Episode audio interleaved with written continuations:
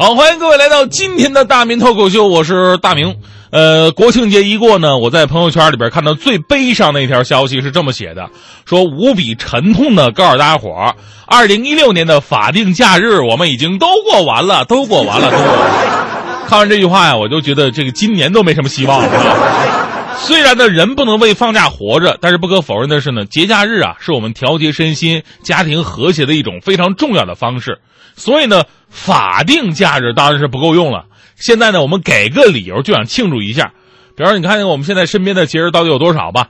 啊，单从正月初一算起，光春节就占了半个月的时间，中间呢还夹着情人节、二月二龙抬头、三八妇女节、植树节，节还有什么清明节、劳动节、青年节、儿童节、端午节，还有说不清具体时间的母亲节、父亲节。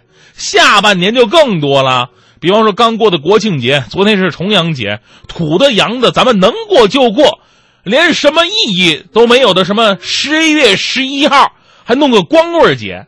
这还不算呢，说十一月一号也别闲着呀，十一月一号少个一，那就叫小光棍节吧。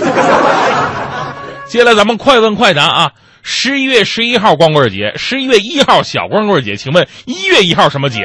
我小小光棍节。不，一月一号是元旦。其实说白了呢，这些节日啊，只是大家伙找机会出去玩嗨的一个借口而已。什么节都能出去玩啊？你说劳动节、国庆节出去玩很正常。问题是有一些比较奇怪的你也出去，有的节日很很多很多朋友就开始团局，啊，大明啊，晚上唱歌庆祝去啊！我说为什么呀？说为什么？明天清明节呀！清明节咱们至于庆祝吗？这个啊，更过分的，大明晚上出去吃饭呢，明天儿童节呀！大明晚上出去喝酒啊，今天三八妇女节啊。你说三八妇女节干我什么事儿啊？啊，你跟你什么事儿？嗯。三八妇女节，老婆老婆正好出门，没人管，所以晚上赶紧出来玩儿。我说大明晚上按摩去啊，今天是国际男性健康日啊。这个还日子还真快到了，十月二十八号男性健康日啊，这个大家伙可以，尤其男性朋友可以关注一下。过节肯定伤钱呢啊，一人吃饱全家不饿的这种吧还好说，最怕那种上有老下有小的，上上下下礼物都得准备好。尤其下半年真的是太惨无人道了。你想想，八月份的工资交给了中秋节，九月份的工资交给了国庆节，十月份没上几天工资又要交给双十一，十月份的交给双十二，十二月份的工资交给元旦，一月份的工资交给春节。所以，请不要问自己为什么存不到钱，就这种情况之下，能活下来都觉得庆幸了？但就这样呢，我们还总是觉得。节日啊，过不够啊！是当人的经济水平达到了一定程度，物质跟精神就需要同步发展才能匹配。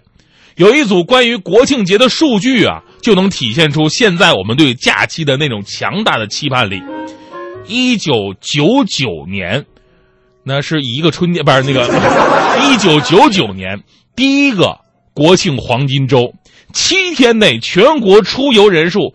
是两千八百万人次，旅游综合收入一起一百四十一个亿，而在今年的国庆黄金周，国内旅游市场接待了五点九三亿人次，旅游收入是四千七百八十一点八亿元，人次是十八年前的二十倍以上，收入则增长了三十多倍。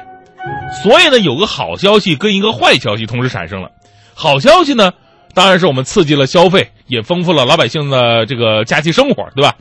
坏消息是什么呢？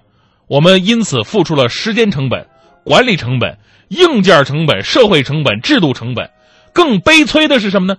付出这些成本之后吧，人们并没有获得更好的旅游体验跟消费品质。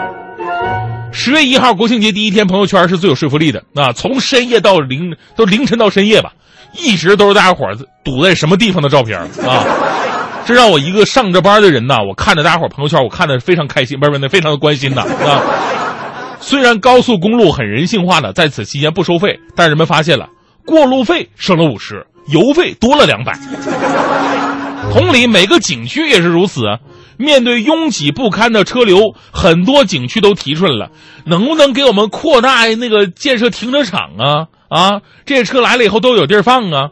很多游玩的朋友也希望多一些停车的地方，但是这就跟为了解决春运扩建铁路是一个道理，能满足这七天的使用量了，但是剩下那三百多天，百分之九十五的资源都会被无情的闲置。用高峰期的标准来配置资源，显然是一种不明智的做法。而回归到最简单的出发点，如果我们的假期能更多一点，是不是大家就不用挤在一个日子出发了呢？就说到假期多少，很多朋友都都都抱怨：“哎呦，中国这假期太少了！你看国外怎么着的？”其实吧，说出口水了。其实吧，中国理论上的假期呢，并不是那么的少。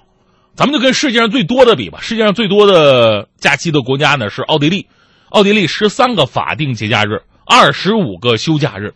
咱们国家呢是十一个法定节假日，休假日呢主要看你的工作年限。如果说外地的兄弟姐妹呢，探亲假还能有二十来天，但可悲的是什么呢？就是我们假期虽然有，而且还有不少，其实很多假期跟鬼一样，我们只是听说过，但谁也没有见过。国务院办公厅早在二零一三年就出台了《国民旅游休闲纲要》，提出到二零二零年，职工带薪年呃带薪休假制度基本得到落实。然而实际情况是什么呢？目前带薪休假落实率为百分之五十，而带薪休假落实比较好的单位，一般都集中在什么党政机关的事业单位啊、大型国有企业啊、外资企业，而部分的民营企业、中小企业落实的情况相对是非常差的。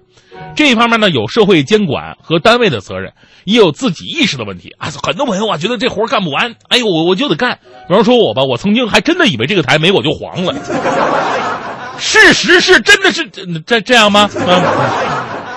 放假呢，就得有放假的样真心希望以后每一次出门啊，咱们都能够成为一种享受，而不再是煎熬。也希望未来几年，我们的决策者能够想出更多更好的办法来解决目前出行高峰的问题。至于那个虚伪的探亲假，你想现在哪有孩子啊？探亲假探望父母啊？这假都没有了，都是父母有空了过来探孩子。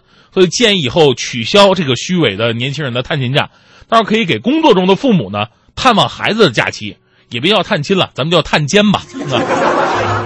当然了，最重要的是放假结束之后要回归到正常的生活节奏啊，好好工作，努力快乐。很多人呢都有那种叫叫这个节后综合征的啊，放假时间越长，这个症状就越明显。我就是啊，国庆领导啊给我放了六天假。